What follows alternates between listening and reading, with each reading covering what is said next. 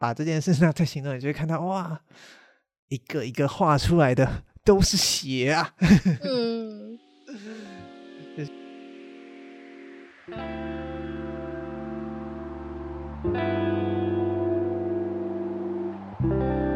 好，欢迎收听《世界尽头深夜酒馆》，我是立伟，我是克劳高雅。现在时间呢是一月三十一号的下午八点，这就是我们在兔年的最后一集。那在这边呢，想要来问一下克劳高雅，接下来各位观众会听到的春节特辑，那春节特辑的来宾是谁呢？先保有一个秘密，想问一下克劳高雅，录完的感想是什么？现场真的很顺，因为其实 第一个感想是跟立伟想的一样，就是 就是。哦，就是这是我们第一次去租一个录音室一起录音，嗯，对，就是这个来宾重要到我们要去租一个录音室。因为以往跟立伟都是视讯录音，对，我们跟所有来宾都是。对对对，然后嗯、呃，但我自己会很常在，尤其在剪音档的时候，我会把那个。呃，属于网络时间的空间剪掉，嗯，就是为了让它接起来，其实是实际上的那个。可是我就觉得，呃，即使剪掉这些，它还是不是这么当下的反应。嗯，我就觉得现场录音就是就几乎不用考虑到这些东西，所有都是现场发生，然后所有交流也都是现场发生的。我觉得。通体舒畅，虽然我不知道录起来好不好听，但我自己很开心。这样通体舒畅，因为因为我们那天聊的东西太杂了，对对对对对，就是每个很杂的东西都有好好的被讨论跟被理解到，现场的魅力，每次都用这个词。我自己那时候也就是录完第一时间，我就跟高雅讲说。啊，真的是现场录音有差，就有一种很想要每次都去租录音室来录的感觉，但是觉得好贵。就对我现阶段的我们来说，当然对于一个需求是专业品质的 parker 来说，可能费用是合理且划算的。然后那个当下，我其实本来以为，嗯、呃，因为克尔高雅是第一次见这个来宾，那那个来宾算是我的好朋友。我第一次见，然后也第一次跟这个人生有在同同一个空间里面，我也是第一次看到这张脸。对对对，本来就是因为克尔高雅一直紧张到一个爆炸，然后我就想说，哇。但结果出乎意料的聊好聊满，聊到最后 对，聊到最后一秒钟，我们我们停止录音的时候，就是我们应该要离开录音室的时候。对，理论上不应该那么晚，就是在这边说声抱歉。但那一集我自己觉得，谁会听到你的抱歉？搞不好他们会来监听啊！哎、欸，预约那个录音室是要输入节目名称的，我不知道为什么他需要知道我的节目名称，我觉得非常的匪夷所思。不，我只是我只是要去录音，然后我节目名称都还没想好。对啊，我甚至要录的不一定是节目的话，怎么办？然后我想说，什么意思？那刚刚克劳高雅讲的通体舒畅，我也觉得是现场的魅力。然后在现场的时候，我就觉得哇，当下的不管是克劳高雅，或是过年的春节大来宾，都觉得很久没有这么顺畅的聊。然后聊到那个 moment，我觉得有出现哦。我不知道之前有没有在节目上讲过，就是有时候找来宾来，或有时候某几集会有一个啊哈 moment，聊一聊就觉得哇，今天的标题出现了。这一集的节目标题出现的那个感觉，啊、然后你就觉得哇，他好像可以去定义掉我们那一天在讨论的一些主题。这件事是非常的美好，也是收获最多，也是最开心的一个时刻。嗯，那就请各位期待春节要上的这一个特别来宾的春节过年特辑。这一集搞不好也会是我们超越 Michael 的长度。我还在想了，就请大家继续在过年期间累了或开车的时候，也欢迎大家继续收听《世界尽头深夜酒馆》。这里好像要结尾哦。对啊，我都要说我，我都要说我是克劳高雅，拜拜了，拜拜。哎，那这样子问一下好了，呃，就是因为我们要进入到一个长假的时间，那克劳高雅自己在春节的时候会。继续听 Podcast 吗？那克劳高雅的春节都是怎么过的呢？我听 podcast 是是没有在看时间的，就是不会说啊，来放假了，我不听了，没有。凌晨五点。对啊，就是我什么时候都可以听 podcast 啊。但哦，但其实我我跟立伟一直有在讨论春节除了呃特别来宾的特辑以外要做什么。那其实我一直有一个很强烈的感觉，然后我不知道立伟怎么想这件事，就是对我来说春节就只是。长一点点假期而已，就是它是不是假期，我们甚至都还可以再讨论。然后，所以我其实不是一个很会想，呃，要特别做什么年节感的东西是什么？对对对对，因为我忘记什么时候，就是有时候跟立伟聊到说啊，不然我觉得什么什么东西可以春节推啊，或者是哎，我们春节做一下什么什么好了。然后立伟会说过年呢，然后我就想说。有什么不行啊？对啊，因为对我来说好像没什么印象，因为我忘记了，反正是可能是一个很黑暗的东西，就偏黑暗的东西。然后你就会说啊，过年呢，就之类的。然后我就觉得，嗯，过年就是你有多一点点、一点点、一点点、一点点点点的时间，可以可以看东西，或是睡觉之类的，这样。所以你要我说过年要干嘛？我其实过年。没有要干嘛，就是把没有看的东西看一看，然后继续追恋综，偷偷工作，然后偷偷工。欸，你们过年应该不会？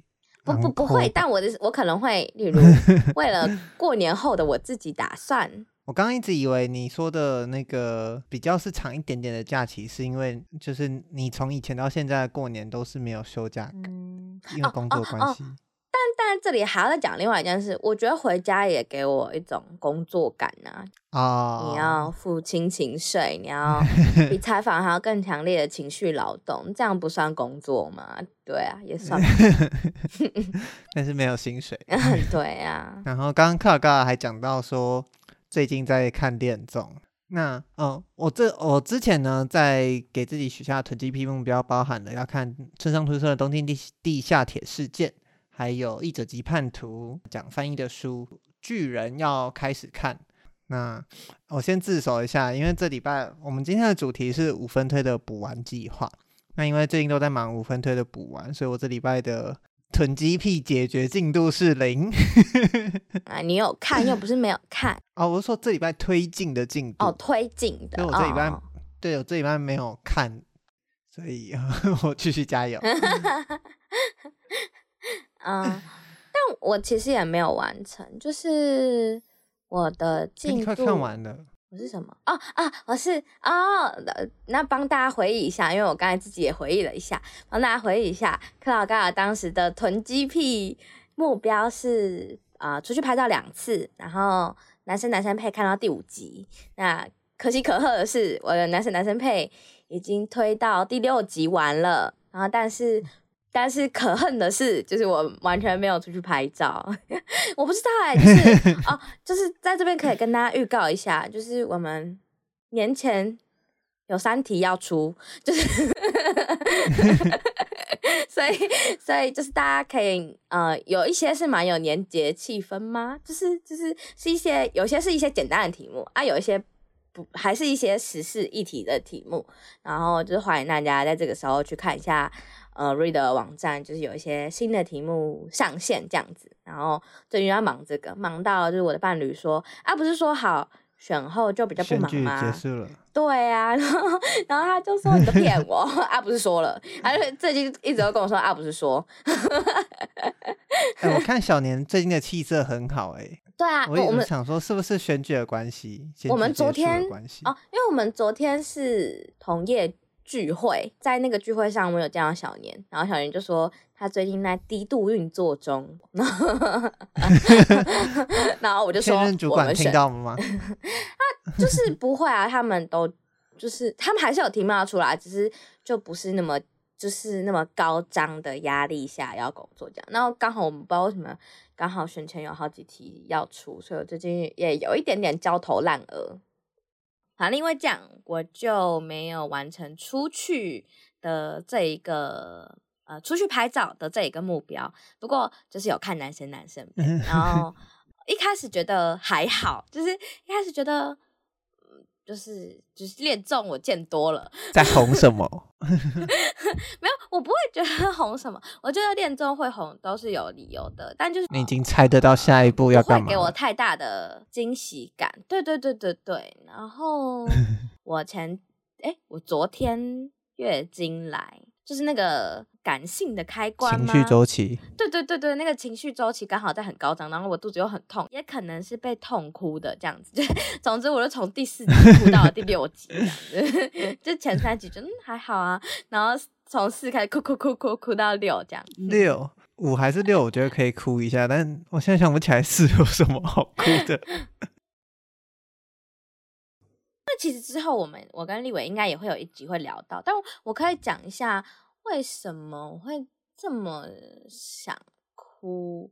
就我昨天甚至就嘲笑我昨天甚至呃，因为我偶尔会觉得有一些当下的想法，你不当下把它记录下来就会遗失。然后我昨天就一边哭一边把我的一些小心得录音下来，然后所以那个时候大概整理了一下，我自己觉得是嗯。因为以往我看的都是异性恋的恋综，然后我觉得异性恋的互动脚本这件事情，在过往不管是电影作品或者是恋综里面就已经很常出现了。然后这次是以就是在讲 LGBTQ，第一次尤其在台湾被搬上就是实境恋综，就是在讲 LGBTQ 男同志为视角的这个东西，你不会觉得那个他们互动的脚本很重复，然后而且我会觉得他们很真实的在 follow your heart，就是，嗯、因为我喜欢恋综的原因，就是因为它其实是制造了一个空间，那个空间是跟那间屋子，就我们会说，例如恋爱小屋的这样屋子，恋爱公寓的一个环境，其实接触不到其他人，你没办法回家，你所有的情绪都会因为你所在乎的人，呃，起起伏伏，那件这件事情是最真实的。可是问题是，嗯。对对对，暴风雪山庄，尤其这些人可能在大众氛围里面不一定能够总是那么诚实的去面对自己，所以今天有一个环境让他们可以做自己的时候，那个东西更难矫揉造作，真的就是在镜头下你可以观测到的真实。里面有几个角色我还蛮喜欢的，然后我就会我就会跟立伟说，我我也我也喜欢圈圈圈，然后然后挂号关我屁事，讲好像我可以选择一样。对了，那这一集呢，是我们的五分推补完计划。顾名思义，我们在去年一整年当中有克劳高压，然后非常多的来宾或我自己有五分推的东西。但是在这些推荐的东西之中，在我们自己看过这些作品之后。我们跟他们有一样的想法吗？那我们有一样的感觉吗？有一样的心得吗？那我们是不是也在同样的地方会感到揪心、被触动到？所以这一集呢，我们自己挑选了几个在我们能力所及范围内，再用这一个礼拜多的时间去把它补完的作品。呃，因为这个这个主题其实之前立伟跟如如就有做过了，我自己一直都觉得蛮好的。嗯不管是作品本身是我自己原本就想看的以外，我我一直都很奉行这件事，因为我觉得人家愿意推荐东西给你是怎么讲，友情的展现，或者是别人付出的一部分，不能把它视为理所当然。这样节目上也讲过，就是要努力去看。嗯，我希望这个想法也可以多多推广出去，不管你接不接受不接受，我都想跟你说，这其实是一件好事哦，这样子。我自己在这一个多礼拜补完的是如如所推荐的《跃动青春》，知玉跟意涵共同推荐的《重启人生》，爵士乐 Tiger 特辑推荐的《蜘蛛人穿越新宇宙》，再是一个克劳高雅推荐的王冕第三季的脱口秀大会段子集锦，然后还有一个 Plus 是跑去看了宜城的专场《爱是腾空的魔幻》这一场。那高雅呢？高雅在这个礼拜补了哪些东西？其实认真说的话，其实就是两部，一个是在聊辩论那一次的阿翔推荐的《B Star》，然后是看动画，然后看 Netflix 上面动画第一、二季。呃，另外一个是现在录音当下还没有上线，但立伟已经推荐的，呃，星期回收日跟吴晓乐合作的《Have I Found You》。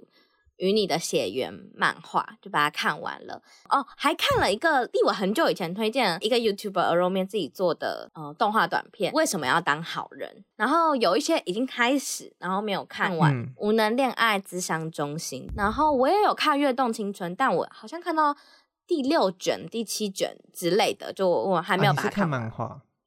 对，你看梦，你看动画吗？我是我是看动画。哦哦，我，我们这里交错了一下，然后 然后可以讲一下，就是我本来想要看呃蛤蟆先生去看心理师，但因为一些残酷的原因被搁置了。啊、哦，好，那首先的话，可以从我想要先聊的是克劳高雅也有看过的《重启人生》。哇，我好期待立伟的心得。干嘛这样？那这是当初知玉和一涵所推荐的。他们在那一集的推荐说，可以从这部剧中看出很多很多小小的互动，以及日剧中很擅长描写人与人之间的妹妹嘎嘎，嗯，让知玉自己在看的时候很感动的一些小地方。他在那一集就举了一个贴纸的例子。贴纸其实是这部大家会提到的时候会提到的一个关键点。对对对对对。那那我们在这边的话，要先跟大家讲，我们难免可能会爆到一些雷，那我们会尽量避免 去爆掉那个大雷，尽量去传达我们对这部这几部作品的感想。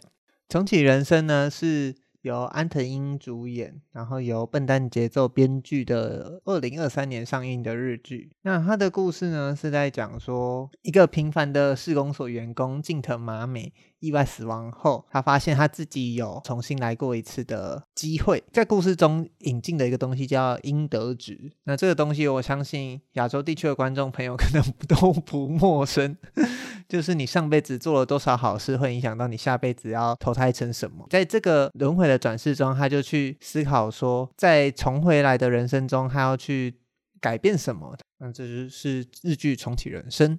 KKTV 他们有举办一些票选，呃，重启人生其实是二零二三的日剧的冠军，而且我记得编剧上好像也是冠军。你可以从女主角一次一次的选择中去想象的事情是，剧名叫做重启人生，但他提出来的概念并不只是人生一次次重启，你要改变什么，而是这或许就是你最后一次人生，你。唯一能够为自己做下不后悔的决定到底是什么？还有很多次去形容那种唯一一次，呃，此刻现代人类科学下知道的唯一一次做到最好，究竟可以是什么样子的可能性？我那时候看完的时候就想到另外一部我曾经大哭过的电影，但我也在猜是因为我看了这部电影，所以在面对重启人生这个主题的时候，这个类似的东西有重复被打到，所以可能。就就没有哭，边际效应，边际效应，就边际效应降低。那那部电影就是《It's a Wonderful Life》，那台湾翻作《风云人物》，它是改编自狄更斯的小说，它是每年欧洲或美国圣诞节都还会放的一部一九四几年的老片。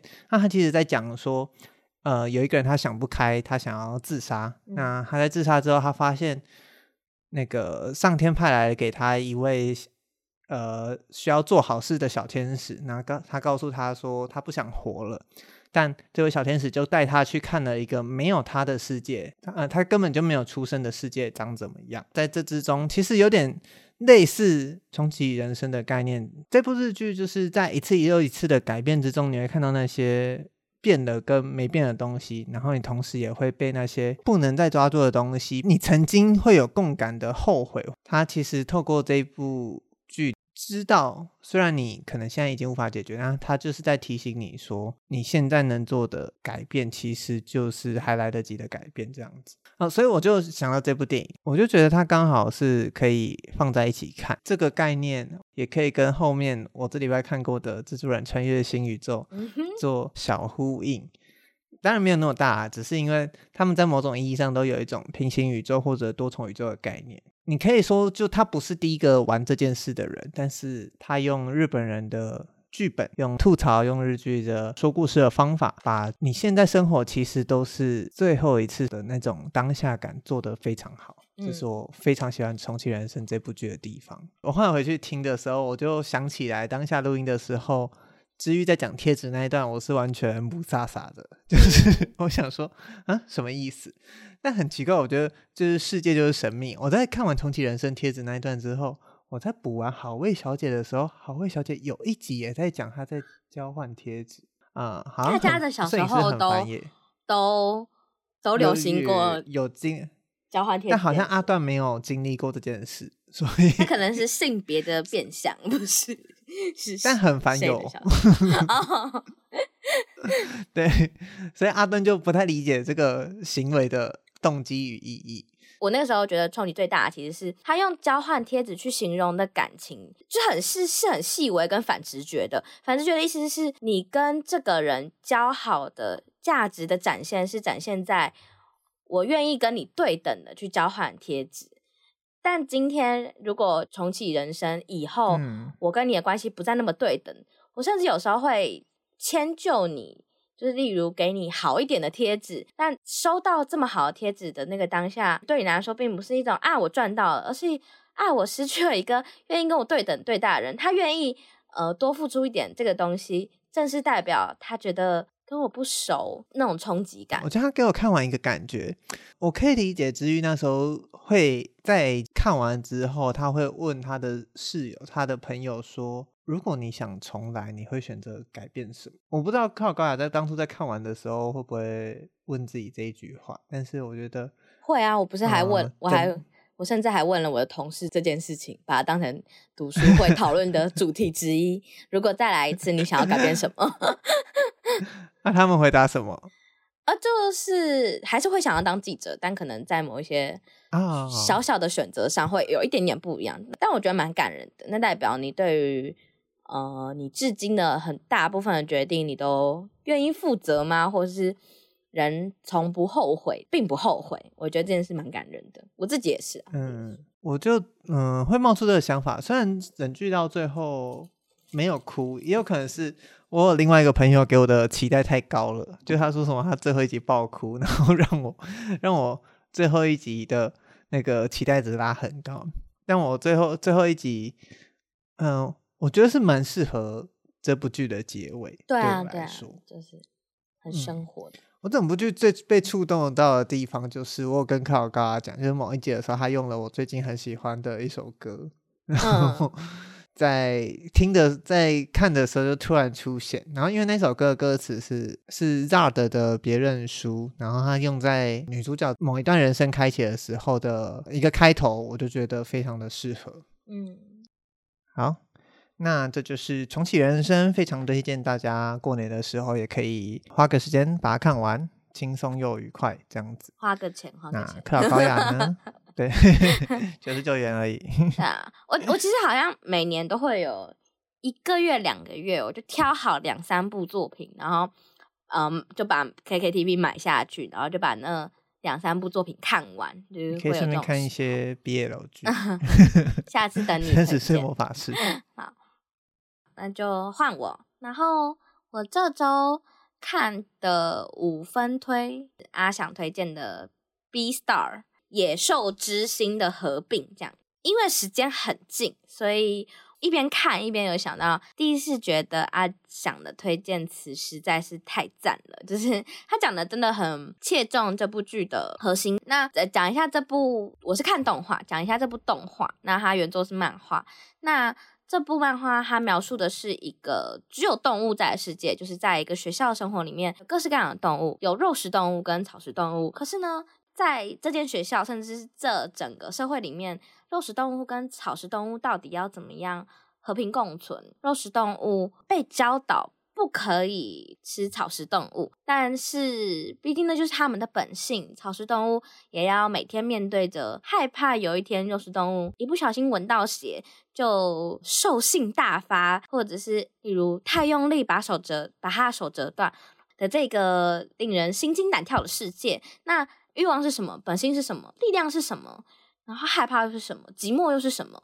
他谈论了很多这种东西。那一部分除了这种纯粹猎食者跟捕食者关系以外，他把猎食者跟捕食者再套上了：如果当一个肉食动物爱上了一个草食动物的时候，那怎么办？呃，我面对的是力量，我对你的是欲望，我有可能我的欲望会伤害了你，那怎么办？如果我不想要伤害你，如果我小心不要让我自己吃了你。那我的爱是一种信仰吗？那个信仰是不是只是一个让我自己变得自大的人？那这个所谓的和平共存，是不是仍然还是一个假象？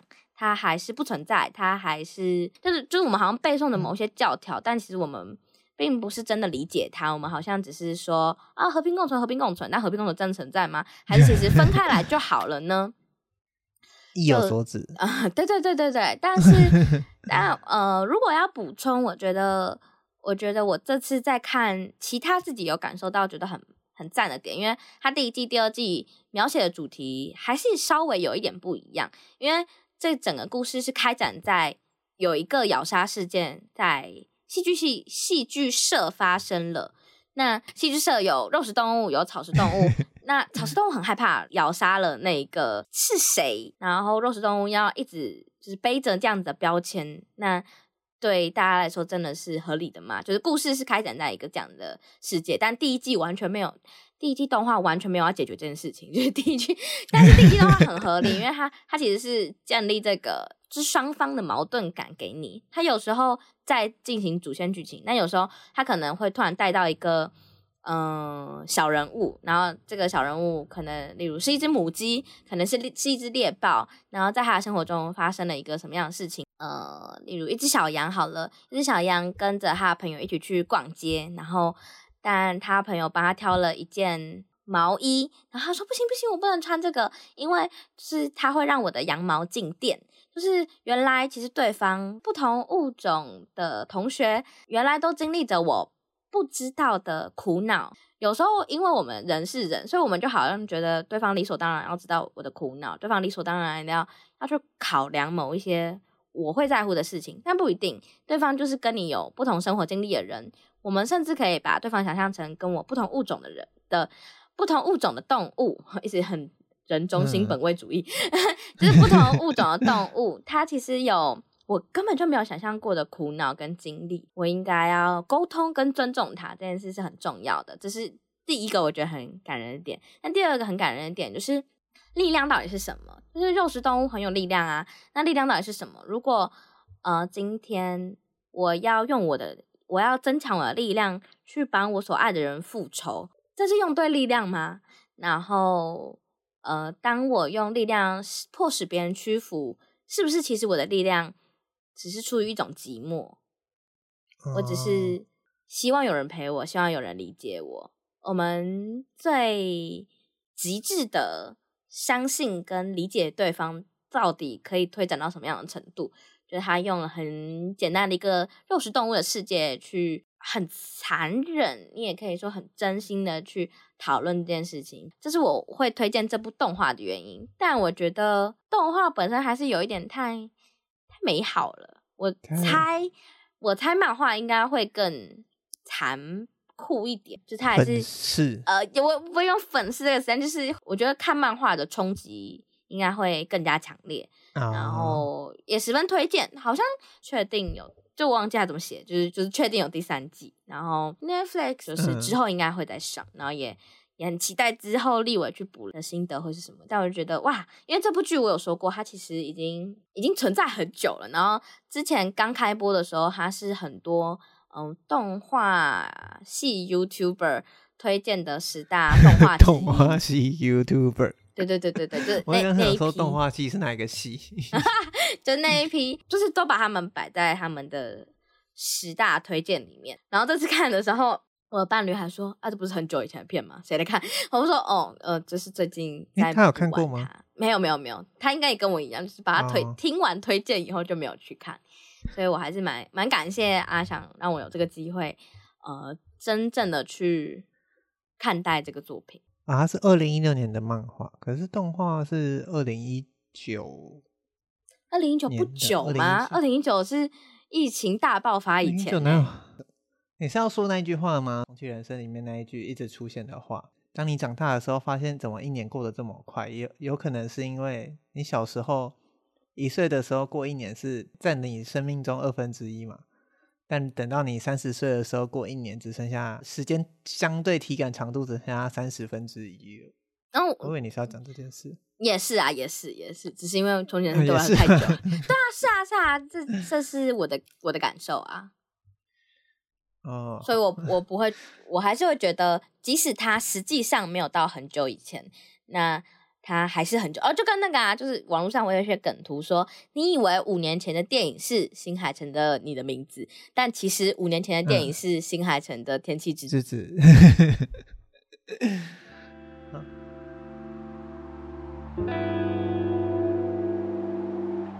那下一个呢？我要来讲的是高雅也看到一半的，虽然我们小错过了一下，是《跃动青春》啊。那我在巴哈的动画风上面看完了他这一季的动画十二集吧，非常适合开着。全部吗？对，他好像就只有这一季。对，哦、现在还我还没有查到有说会有下一季的动画的消息。嗯，那非常推荐大家去巴哈的动画风看，因为开开着弹幕一起看，你会有有一种跟大家一起。被疗愈的那个感受，嗯、呃，这部剧是当初如如推荐的，他说他也是看漫画，因为那时候动画好像还没出完，所以他那时候就先看漫画，一口气看到了凌晨三点。嗯、呃，这部剧是在讲说一个叫做岩仓美津未，呃，刚升上高中的十五岁的女生，那她从石川县，看到后来才发现她是今年出日本地震那个石川县的地方，从那边到东京来就读。就等于说，他从一个可能对他们来说就是比较偏乡下的地方，然后到东京大城市。那在这个过程中，他原本的目标是他想要顺利的过完高中生活，考上好学校，顺利成为一个官僚体系的一份子这样子。但没想到他的第一天的入学典礼，准备要发表演说那一天，就出了。大出错，很多个意外。对，他不适应东京的沙丁鱼列车，不小心坐错车，结果却因此意外的遇上了帅气的男主角。一定要帅气的，因为他真的好可爱。啊，男主角是志摩聪介，他们就开始了一个，虽然也有爱一点点爱情，可能会是主线的部分。我现在觉得非常比较认同如如说的，但他觉得这是一部青春群像剧，因为在里面的每个人都彼此对彼此有呃无法替代的一个重要性。那他同时也在里面塑造了很多，虽然是高中生活的一些议题，或可能求学时候你会在意的一些事情，但其实他的故事的呈现手法都可以让你对应到，即使你长大了，你可能也会有这个心情。在里面的故事中，他的坏人也不是绝对。对的坏人，他们的坏人都被好好的刻画，被好好的理解，说他们有他们的烦恼，那些烦恼可能不是什么太传统戏剧中一定会出现的很、很、很值得当成反派的烦恼。他的烦恼可能有时候只是，呃，我在意这个人，或者是我在意他怎么想，不想要怎么样怎么样而已。从这些很直接的烦恼出发，他反而带出了。整个高中生活最，你要说纯粹也好，有些时候最温暖的，你一定也会有的某些时刻。我自己很喜欢，是因为他们的互动，而且加上动画的配音、音乐或者是场景的作画手法。比方说，在女主角美津未跟聪介，可能他们彼此有不理解的时候，外面是下着雨的，然后等到他们解决问题的时候，刚好。放晴的，有时候故事中的几个人，他们可能会站着一暗一明，那刚好面对了他们彼此在这个冲突之中所扮演的角色。然后在故事之中，我觉得看到最后，我看到有一个弹幕讲得非常好，你也会很希望在你的人生，希望出现一个像美津未这样好好对待朋友，好好了解身边的人，理解并且能够直接表达出来的那个人。我那时候看完动画的时候，觉得这个点非常的能够说出我的心声。我觉得这部作品应该是，所以像刚才立伟说，他去处理到一些东西是其他戏剧不去处理的，就是有点像是我们都以为我们长大了，某些东西我们就会自己学会，但不是，就是他其实是把这些但不是的这些小小的人生哲学。用几个学生的互动处理得很好，然后我也能明白为什么如如说他有推荐给他的当时的室友看，虽然也是现在的室友了，但是他说他的室友看完觉得好沉重，因为我觉得的确从反面去想的话，他就是社会中的人际关系，给了一种好像我们都被教导长大应该要去。烦恼一些大问题。这大问题可能包括世界、包括国家、包括社会。但是我觉得《跃动青春》看的当下，就会给你一种很很单纯的氛围，是嗯，他们在烦恼这些问题，都不是那些大烦恼，可是它却实实在在的影响了你，影响了影响了剧中的每一个人。那因此，让这些人可能有解开误会的机会。让这些人有彼此面对的机会，其实都源自于那些小小的彼此不同的立场的出发点而已。那我也蛮喜欢《跃动青春》的，在这边推荐给，也蛮适合过年看的。我觉得它氛围也蛮适合过年看的，不会太太太复杂这样子。嗯，适合开着弹幕一起看。嗯，我觉我觉得如果开着弹幕的话，感觉更赞呢，因为因为弹幕就是有。不同想法的人一起在上面交流，你会感受到，哎，你认同这个人的想法，嗯、或者啊，这个人看到了你的点，嗯、或者哎，这个人怎么会讲出这个跟你想法完全不一样的话？那应该是蛮赞的一个体验。嗯，也可以顺便磕一下 CP 啊，不管是 正好的还是邪门歪道的。那接下来我的话，我我觉得那我就把好爱。Have I found you？跟 跟无能恋爱咨商中心，我的看完心得一起分享一下好了。看完 Have I found you？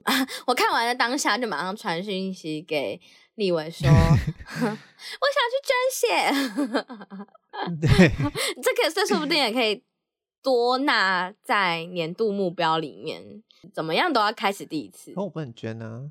我的我的年度目标，我的年度目标，我我应该要 连你的你的份都一起捐一捐，就 毕竟毕竟是 O 型血嘛，好像应该要 哦，你是 O 型血，我是 O 型血，对，但那骨髓是因为里面描绘的就是那就是嗯、呃、几万分之一的可能性，我很喜欢他后面有写一句话，就是或许这个基因库永远都不会建立完全的一天，就是要真的找到相合的，这这个几率很小。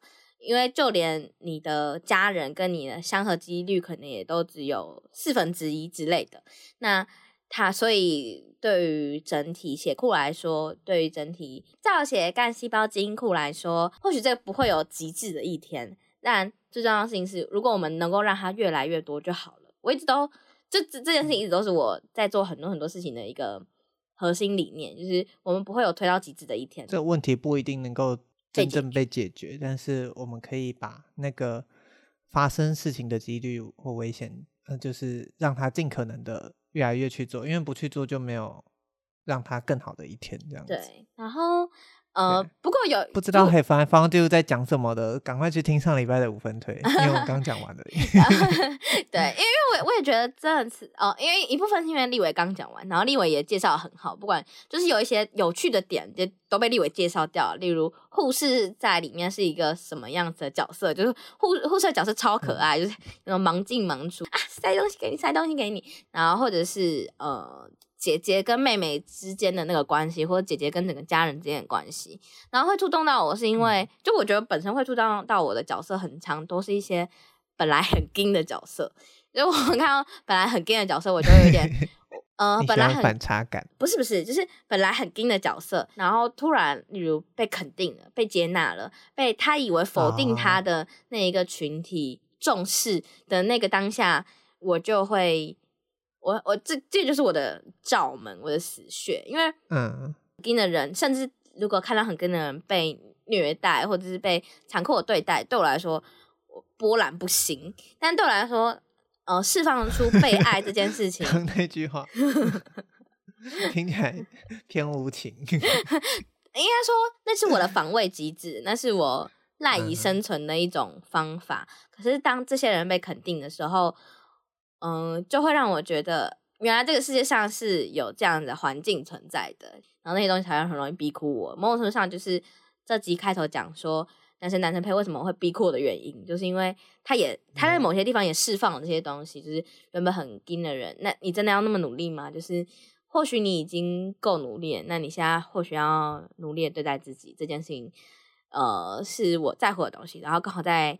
呃，Have I Found You 里面也有，也有，也有提到一点点跟挚爱之人的冲突，以后我们要怎么样互相理解这件事情，也是我长期以来一直很关心的。以一部就是原始出发点是科普短片来说写的推广，对对对对对。嗯、然后很谢谢 LCC 这个平台商家他们让我可以 就是一起看一看，虽然有时候太幸福到我可能会觉得啊孩子在那边，所以我就之后再看。然后现在终于有机会把它看一看，这样子。好，无能恋爱智商中心我没我还没有看完，但我觉得它整个风格就很就很古子，嗯，就很梯子啪啪走里面呃角色有时候。逗趣的时候会给你的一些一些感受，就角色设计就是这样。角色设计有时候是从他们可能有一些角色自己极端的性格或是偏好，或者是一些自己的个性，然后你反而可以映照出你自己另外一面，你可能不一定有观察到、感受那么强烈的部分。哎，要介绍一下《无能恋爱智商中心》的剧情吗？嗯嗯，你介绍好了。你你看到哪？你看到哪？我看到，我还没有超过十吧。哦，那你还没看到后面有一个比较类主线的地方。哦，那有可能。我现在还在前面的，嗯、就小角色之间的互打互闹。五、能恋爱咨商中心是主角是一个 gay 跟一个直女。那那个 gay 是从未恋爱过的，他叫沈清。那那个好友侄女吴杰是一个，呃，官方是说她是不谈恋爱只做爱的魔性女。那他们两个彼此就在校园之中，他是很特殊，是他用四格漫画去讲一个又一个的小故事。那他我觉得非常适合他这种轻松的节奏和他想要传达的一些笑点或反应。那因为我刚刚听克劳高雅还在比较前面的地方啊，无能恋爱咨商中心我会这么推的原因，是因为他到后面的一些剧情，因为你知道，身为一个没有谈恋爱过的 gay，是都是一个常常意难忘的 gay，嗯，也是，然后就在想说，哇，谷子怎么这么会写？然后在后面写的一些情绪啊，或者是还有包括刚刚讲的另外一个。那个，嗯，他这种啊，吴姐，吴姐自己的本身看似魔性，看似亮丽，看似光滑的背后，她其实也有呃一些不为人知的故事。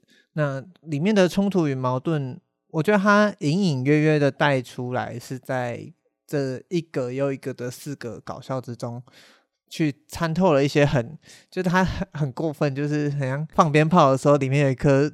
钉子这样是洋葱，他放了洋葱，对，非常推荐大家去看。那我来讲一下，克尔高应该应该也没看过，是猪猪人，对，猪猪人，他一个推荐的蜘蛛人穿越新宇宙，嗯、呃，你应该没看过吧？你连、哎、你连第前面那一集也没看过，对不对？二零一八年我几乎不看 DC 跟漫威。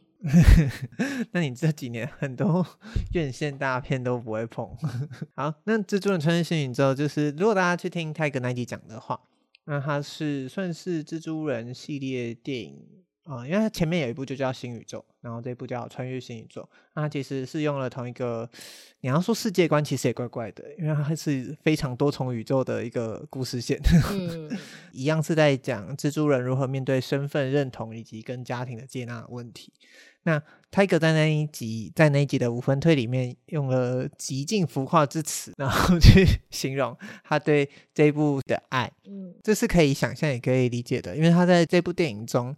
他的确是用了，我觉得他最大一个特点就包括新宇宙第一集，都是他们混合了非常多不同媒介、不同素材形象，去打造出每一个一个又一个平行世界或多重宇宙中的蜘蛛人。那每一个人都非常有特性，非常的鲜明，非常的能够在剧情中担纲。适合他的角色，这是非常厉害的。蜘蛛人面对的身份认同的难题之下，一样在用多重宇宙的方式去理解说，哎，就是蜘蛛人为什么，呃，这个宇宙的蜘蛛人为什么会被如此对待，或为什么他得不到他想要的这件事。嗯，那。我觉得它非常好看，但是稍微稍微，我事后回想，会觉得它的故事稍微传统一点点。我觉得第一集我比较惊艳，那第二集相对来说，它反而是一个走向更传统的去探讨。但我觉得它有一个特点是，它告诉你动画其实不是只有日本动画或者是美国动画我们想象中的那样。那其实。包括非常多的动画短片或非常多的剧情场面，都在用各种各样的美彩或动画的表达形式去探索动画能够怎么被推到极致，能够怎么再玩出你无法想象甚至难以言喻的叙事手法。嗯，那虽然虽然蜘蛛人新宇宙后来被爆出说是在严格压榨劳工的情况下产生的而，嗯、而来的，所以大家自己也可以去思去把这件事拿在行动，你就会看到哇，一个一个画出来的都是血啊，嗯，就是有一种这种感觉。但是我觉得他整体对于不管你有没有看过蜘蛛人，不管你知不知道。呃，整个超级英雄在干嘛？我觉得他都不会妨碍，就没有什么门槛啦，非常的适合大家。因为在 Netflix Netflix 上就有，所以非常适合大家过年去看。然后，到底过年要看多少东西？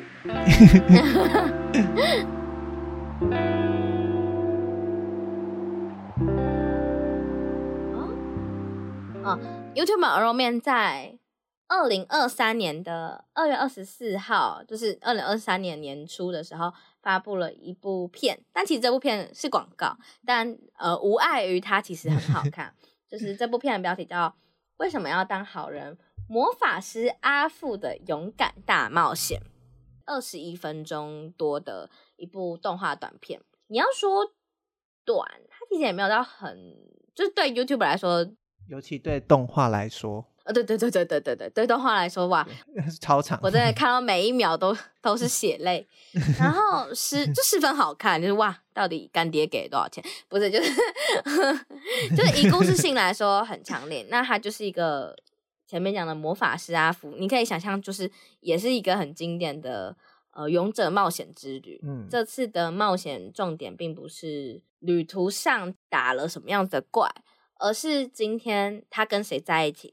这个勇者他做了什么决定？就是我有看那个之前的国片《老狐狸》，在看那部片的时候，其实我对我自己有一些投射认知吗？就是我可以，嗯、其实他这部片某种程度上，你可以去探讨的是人，也是人为什么要为善，要做选择是什么。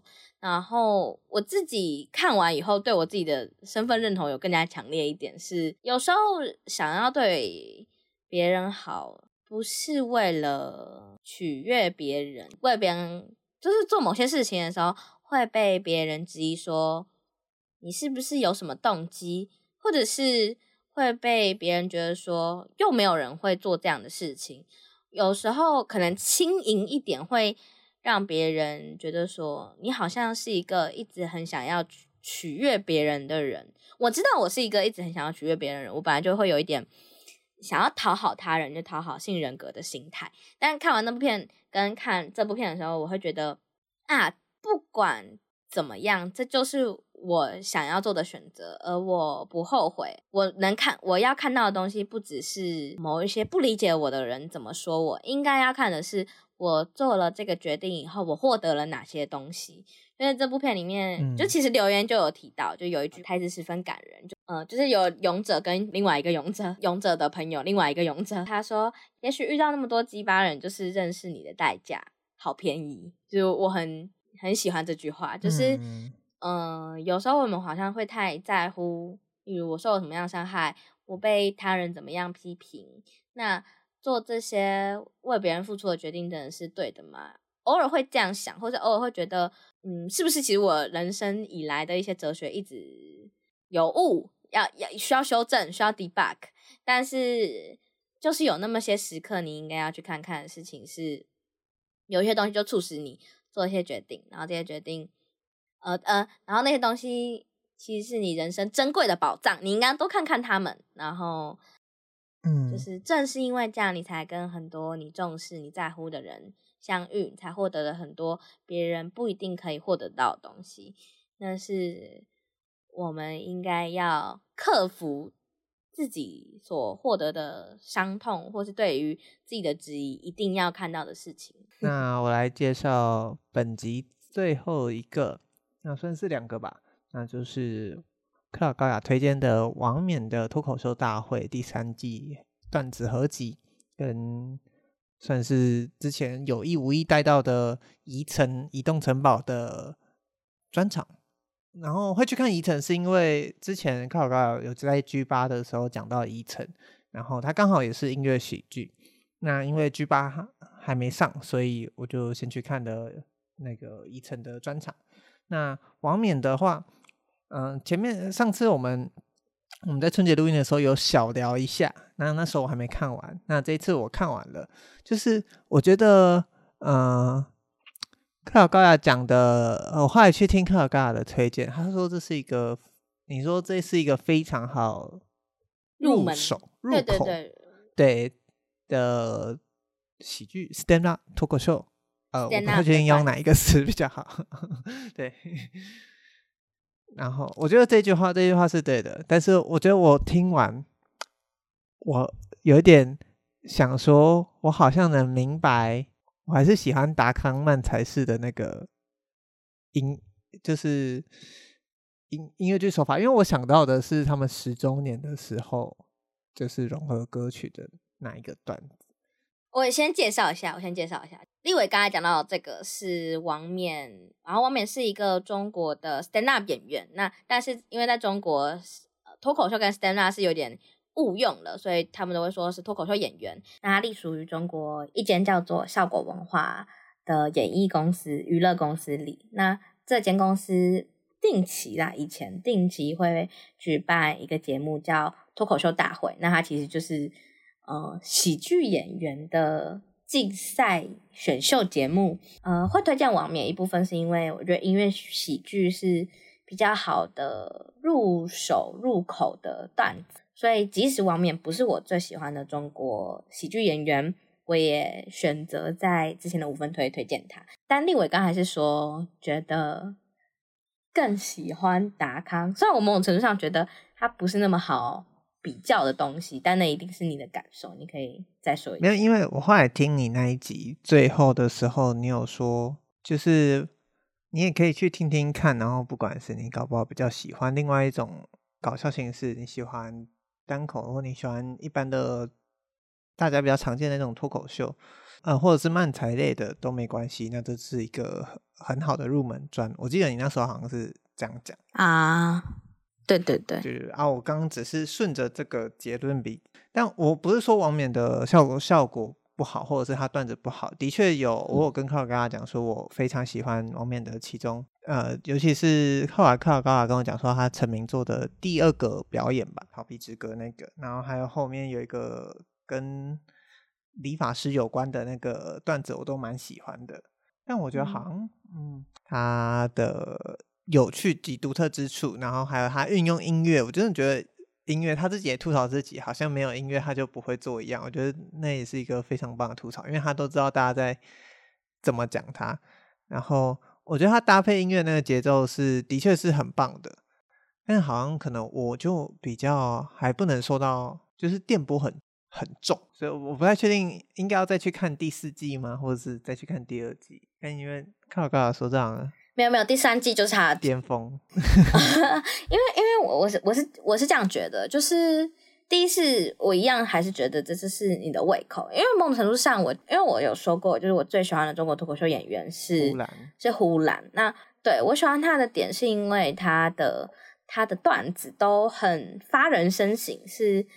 嗯、呃，是那种一次看比一次看还要更有韵味的。可是某种程度上，玩免玩的东西，大部分玩玩的是形式，所以你像是你如果不会被这个形式惊艳到，那它的电波可能相对来说跟你的呃 match 率，就是匹配率就没有那么高。嗯、所以我觉得这部分还好。然后呃。刚才立伟所讲的逃避之歌，也是形容我们对于生活的一些抗拒或不想去面对的事情，然后他用一个很、很、很赤、很、很、很赤诚，讲好好听，很赤诚的态度去面对这件事情。尤其是呃，逃避之歌以后，他大红了，所以之后他会不停要去面对这件事情，是大家会期待他的东西。更火爆，然后大家没有办法被现有的形式所所满足，所以他要一直突破自己。那突破自己的某种程度上，甚至偶尔要改变形象、改变体态，或是把故事写成一个完整的包装。可那其实都是音乐喜剧，喜剧甚至你可以说是音乐喜喜剧的一个限制。那它很好玩，除了音乐喜剧有趣的地方，它也很好的让大家看出了音乐喜喜剧本身很容易遇到一些限制。你猜想到他的东西，那即使他的歌唱的再好听或再好笑，你都很容易不再被逗笑。它不是因为。最核心的那个东西来逗笑你，那因为喜喜剧可以走到哪里，也都是我们在看喜剧的时候很有趣的一件事情。你就是它有点像是呃，音乐是它的蜜糖，也是它的毒药，嗯、这是我对于音乐喜剧的一个看法。哦、那嗯，那我就好，我也好奇，就是立伟怎么看呃，宜城的《爱是腾空的魔幻》的这个专场专场影片。嗯，我自己会觉得。当我在看完《爱是腾空魔幻》之后，我更觉得音乐喜剧好像 不是我的胃口啊。嗯 嗯，就当然我在我在《爱是腾空魔幻》，我他改编妈妈去买菜东西不想买塑胶袋的那首歌的那个那一首歌，然后其他严格来说都好像嗯，我不太确定是我我共感的部分不够多，因为我有跟卡卡聊一下，然后他说他觉得最后的那个。最后的段子很感人，但是王没有 get 到那个感人的点在哪里？我就在想说，是不是我第一个可能是我期待被拉太高，第二个是我一直在用检视的标准去看着喜剧们，透过喜剧们，或者是尤其是最近发生的事情之后，但是但是是谁拉你的期待？你，因为你推荐 G 八所以我就以为你推荐那个之后，我就会以为他这个一样很赞。哦、uh，我我我要说一下，因为我也是我是先看 G 八现场，然后后面爱是腾空，因为他其实某种程度上是这样子，他其实上片是有有 tempo 的，就是他其实是 G8 演完以后才把爱是腾空的魔幻上架，然后才公布说哦，宜城现在签给萨泰尔这样子。一部分是因为 G 八里面的确用到了一些爱是腾空的魔幻里面会有用到的段子，就他本来。呃，各个就 G 八里面的八位喜剧演员，大部分都有用到他们过去一些专场里面的段子，然后拿来玩这样。嗯、然后我自己觉得，我自己看完 G 八以后再去看《爱是腾空的魔幻》，第一是哦，原来有一些段子是出自于这里，会这样想。然后当然第二是会觉得，哦，原来专场的样子是长这个样子，因为 G8 里面我觉得宜城是就是。Top one, top two，然后那是因为他的段子都很很简洁，然后还带给了整场观众跟其他的表演者截然不同的风格，而且非常的闹。因为呃，今天音音乐呃研习上面讲的音乐喜剧的毒药，对于音乐喜喜剧来说，你要拿这项的形式撑出一场段子，不是一件这么简单的事情。你会开始感觉到疲乏，因为。那些形式都是很类似的，嗯，除非你对于他的故事有所共感，你才会有可能对于他接下来想要玩的东西打破。所以我自己觉得《爱是腾空魔幻》有点像是一个稳扎稳短的音乐专场，但我也不一定会完全的推荐他。嗯。但如果你要说，如果你说就是音乐喜剧不是你的菜，我自己觉得呃就没有什么问题。就是我觉得，哦，我觉得对对对，但你叫我再给他一次机会。哦，没有，我觉得给 G 八一次机会是很好的啊，就是你可以整场看一下，然后来感受一下到底，呃，宜城会不会是你的第一滴？我觉得我比较会好奇这件事情。还是腾空魔幻，不喜欢就不喜欢，因为他某种程度上吃的是你对于宜城这个人本身的性格认识，或者是呃，讲尤其是接到最后有一个故事的时候，我觉得很有趣的事情是，他怎么在看待他自己的情感关系，尤其是在他跟。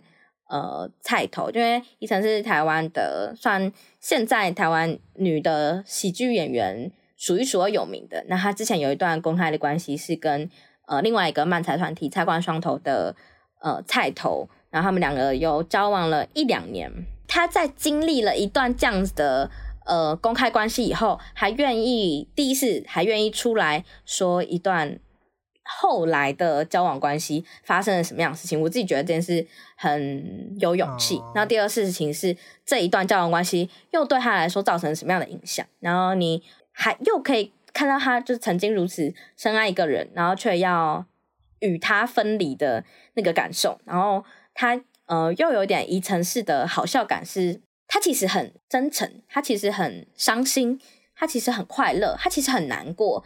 就是他面对酸民的时候，其实很难过；他面对情感要分离的时候，他其实很伤心。但他是喜剧演员，所以他要把自己撑起来，然后把它写成一个段子。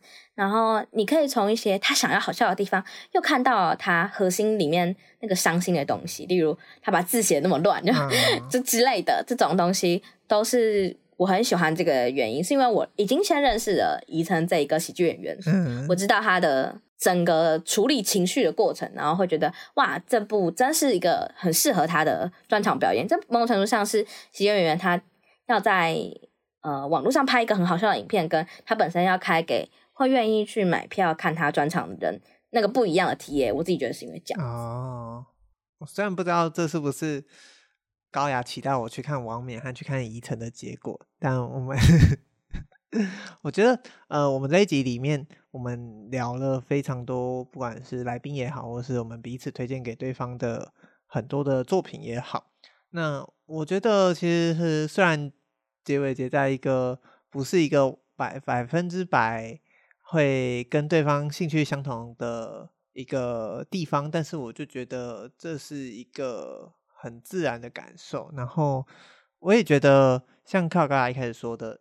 就是你去看朋友推荐的东西，然后是一件很棒的事。但我觉得大家如果呃对那个反应的感受，也不一定是就像我们就像我现在所做的，就是还是要好好的对待自己的那个喜欢的情绪，而不是因为这是朋友推的，或者是这个是。这个你一定要做出什么样的反应，那才很对得起这个朋友的作品。我自己会觉得说，一件作品好与不好，跟你自己的感受喜欢不喜欢，那都是很直接的，要问问自己才是最诚实的感受。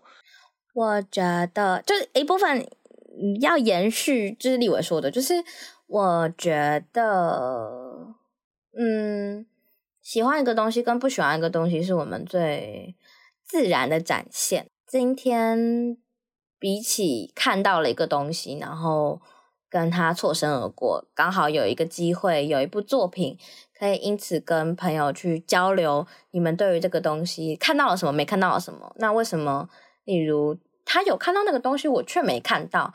然后对我来说会觉得哦，原来还有这一层深意。然后你也会知道说哦，原来朋友喜欢的东西是什么。那某种程度上可能映照出的其实是朋友本身自己在他的生命中正在经历的一些事情。去了解朋友的喜好是一件非常棒的事情。你只要是跟你的身边的亲朋好友都可以来做这件事。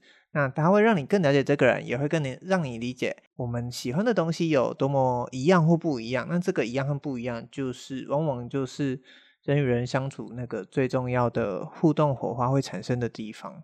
那这一切的行动，或者是这一切的动机出发，我都觉得是可爱而有趣的。嗯，很好的体验，而且。哦，应该说最后也要说，就是不要想象好像你朋友推荐的作品你就会喜欢，嗯、那其实有点像是我们总是在期待故事有美好结局一样，但是不可能的，整个世界上就是有各式各样从往不好的方向发展的事情。